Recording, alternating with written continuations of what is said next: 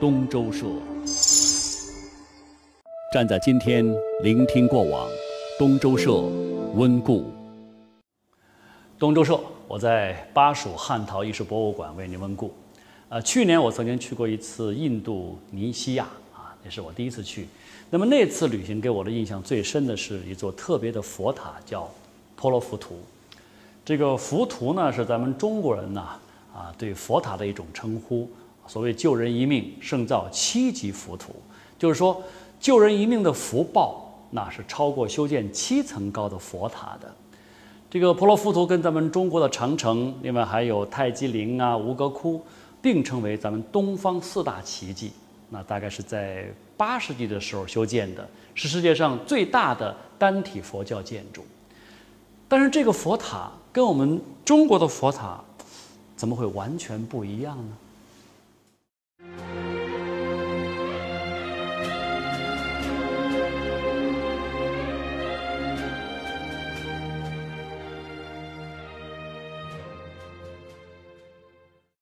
那今天咱们在中国看到的佛塔呢，大多数是这样的哈，多层构造的建筑。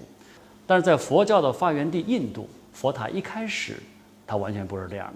那释迦牟尼创立佛教大概在两百年之后啊，印度历史上就诞生了第一个统一王朝，就是孔雀王朝。孔雀王朝的第三代帝王阿育王呢，就很支持佛教传播，于是就出现了大量的像佛塔呀、佛殿呐这样一些佛教建筑。那佛塔象征着什么呢？释迦牟尼的坟冢，那里面是埋葬着释迦牟尼，当然也可能还有其他的一些个佛教圣者的一些舍利等等，它是供这些佛徒们啊来礼拜用的。因为最早的时候哈，这个佛教它是反对偶像崇拜的，就不会立佛像在里头，所以佛塔就是佛教徒最重要的礼拜对象，这地位是非常崇高的。那么当时的佛塔是修成什么呢？修成一个半球形的那种模样，像一个倒扣的碗。然后呢，这上面呢立有象征着菩提树的伞盖儿。在印度人的这个观念当中呢，这个半球的形状呢，它象征着宇宙啊，象征着天穹。那么这种印度的佛塔哈，有一种梵文音译过来的名字，就叫苏堵波哈，这是唐僧玄奘同学翻译过来的。那今天在印度保存最完好的早期的苏堵波呢，是位于印度中部的桑奇大塔，可能是在阿育王时期开始修建的，相当于咱们中国的战国的末期，这历史也是相当悠久了。整座塔大概有五层楼那么高，啊，通体是没有什么装饰的，非常有力朴拙，而且庄严大气。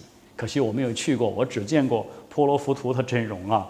这个婆罗浮屠的这个佛塔造型呢，它倒是跟这个呃苏堵坡呢比较接近。那么这种半球形的佛塔，呃，在东汉的时候哈，佛教传入中国之后，它其实呢也曾经出现过。那么有专家考证说，中国的第一个佛塔的这个佛教的这个寺庙啊，应该是呃洛阳的白马寺里面的佛塔。这就是苏堵坡的一个造型，只是到了后来呢，由于水土不服嘛，然后就慢慢的开始发生了一些变化。哎，说起来这跟当时人们的观念有关啊。呃，记得前两天我们在讲这个汉代建筑的时候，就曾经讲过，汉代人就特别相信呢，神仙喜欢住在高高的楼上啊，所以有修高楼来迎接神仙的风气。当时人们管这种楼叫什么呢？叫重楼。你看，就是我身后这边的这样一个楼。重楼，那这是呃巴蜀汉陶艺术博物馆的一个藏品，叫做土陶楼啊，土陶楼。你看，这上面实际上就是神仙住的地方，最高这一层。然后呢，这里面还有一个特别有意思的一个地方，就是这个舂米用的一个工具，它在下面，这底下是人住的。那么，正是因为咱们中国人呢，这种根深蒂固的先人好楼居这个观念，就促使中国的工匠。然后大胆地把同样具有宗教求仙功能的重楼，跟苏堵坡的这样的一个造型就结合起来，然后最终是诞生了具有独具特色的中国式佛塔。那么这种结合的方式啊，说简单点就是把苏堵坡的半球造型换成了中国的重楼，然后呢，把苏堵坡顶上的那个象轮呢，就放在了重楼顶上，称之为塔刹。这个刹呢，就是刹那间那个刹。哎，你可千万不要小看这个塔刹，这才是佛塔的佛教象征意义所在呀。呃，我年轻的时候不懂事，以为这个塔刹可能是个避雷针，我还想哇，这个佛教真的是非常有科学性啊，那么早就能够把避雷针放在上面。其实塔刹本身它就是一座完整的古塔，它是由刹座、刹身、刹顶和刹杆组成的。这种塔上塔的造型啊，就使塔显得非常的雄伟挺拔啊，高插云天。呃，你比如讲这个我们比较熟悉的雷峰塔啊，雷峰塔最早在二几年没有倒之前呢，你看它顶上的那个呃那个塔刹已经看不清楚了，但是重新修过的这个雷峰塔，从塔刹的高度你就可以看出它的重要性。它的塔身是大概有四十五点八米高，有将近四十六米高。但是塔刹呢，就有十六点一米，那差不多是三分之一的比例啊，哈，所谓无塔不刹，那塔不在高，有刹则灵啊。所以今天我们还称一些历史悠久或者是名气比较大的那些佛寺呢，都会用古刹啊、名刹这些词儿来形容，从中可以看出刹才是一塔之魂、一寺之魂呐。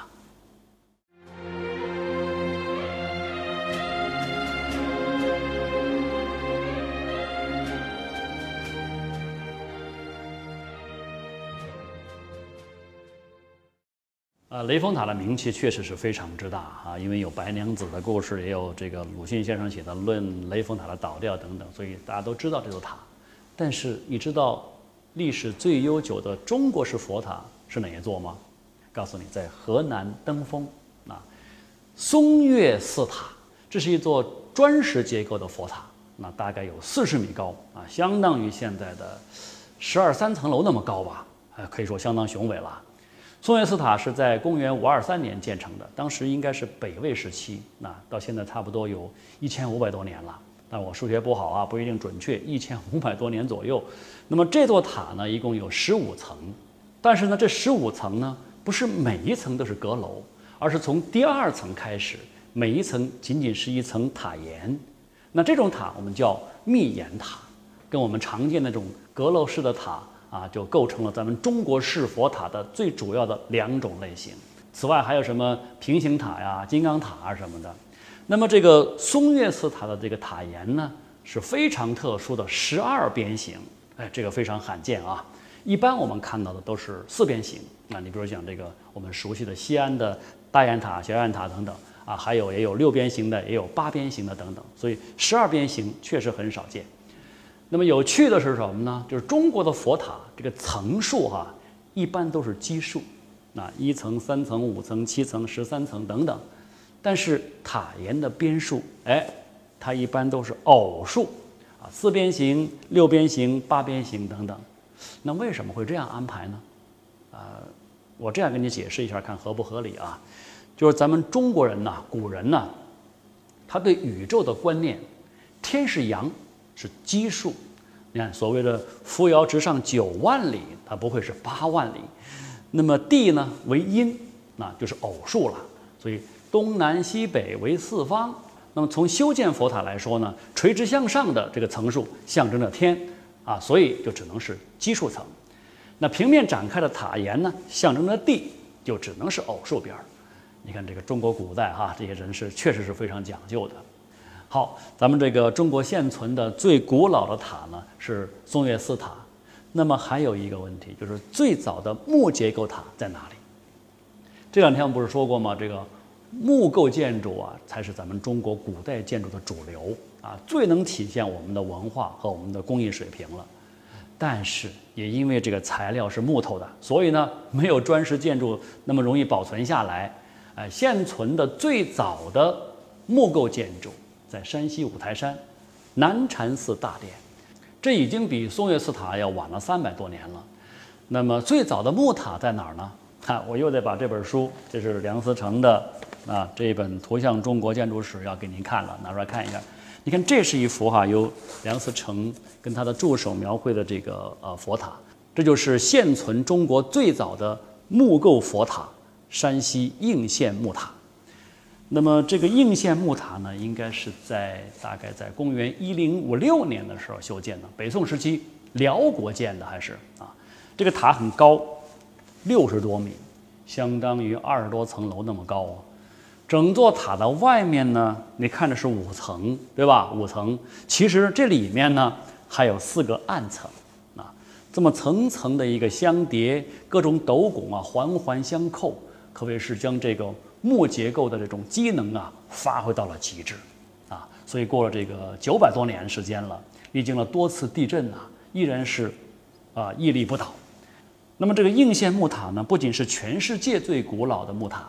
同时呢，也是全世界现存木构建筑当中最高的。那说到这一座建筑奇迹之所以被世人所知，还得归功于梁思成。那么，在一九三三年九月份的时候，梁思成他们一行啊，就到了这个山西来啊，对这一座古塔就进行了仔细的测绘。那据说这个梁思成啊，在这个木塔塔顶测量的时候啊，因为过于关注，就没注意到这个黑云已经压顶了。这时候突然响起一声惊雷，后把他吓得不得了，差点从那楼顶上给掉下来。还好啊，梁思成拽住了塔顶的一个铁链子，否则的话，我们又会少一位大师了。所以现在呢，每次我看到这个应县木塔的图片的时候，就总会想起林徽因的呃一首诗，也是个名作吧，叫《深笑》。啊，是谁笑成百层塔高耸？谁不知明确来盘旋？是谁笑成这万千个风铃的转动，从每一层琉璃的檐边摇上云天？那这几天呢，我们一直在巴蜀汉陶艺术博物馆啊，从这个汉朝的灵阙到唐朝的佛寺，再讲到今天这个佛塔等等，都是跟这本书《图像中国建筑史》有关的。嗯，都提到了梁思成，提到林徽因。其实我们讲这个古建筑系列啊，呃，主要是想向这个大师致敬。说实在话，我一点都不懂建筑，也不太懂这样的一些个呃收藏品等等，只是想借着别人的研究啊，来讲一点粗浅的常识。但是这样一个学习过程当中呢，无数次可以说我的心里面都会涌现出一种对啊梁思成对林徽因他们两个人的崇敬之情。你看，我们今天很多人谈到他们两位的时候，总会喜欢讲他们的感情故事，讲他们的一些风月八卦，讲一讲美女的一些这个风采等等。但是我想啊，这样一些浸润着他们毕生心血的绘图，还有他们那些年走过的一些足迹，才是他们更希望我们能够记住的东西。当然，这本来也是我们更应该记住的人和事。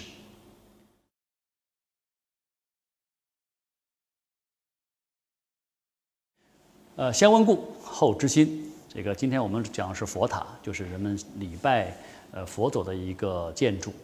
那么跟这批汉砖有什么关系呢？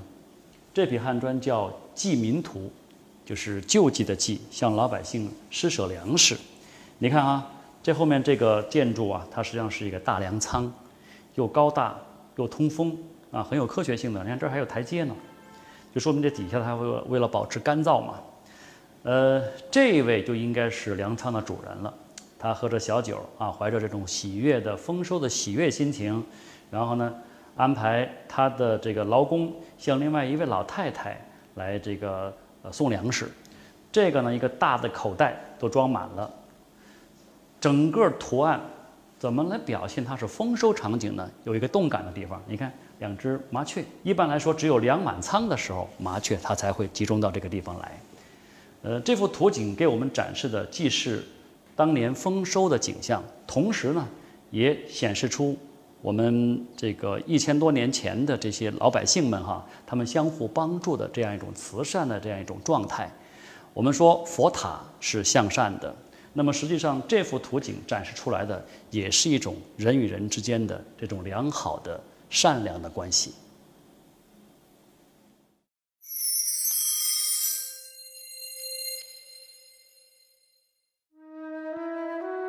入蜀方知画意浓，以推广天府画派为己任，展现天府画家的人文艺术和情怀风骨。成都画院和成都电视台联袂奉献东周社《话说天府》，每周一为您播出。伟大的作品，等待伟大的读者。向下扎根，向上提升，我们一起努力。东周社，书香成都。每周五为您呈现。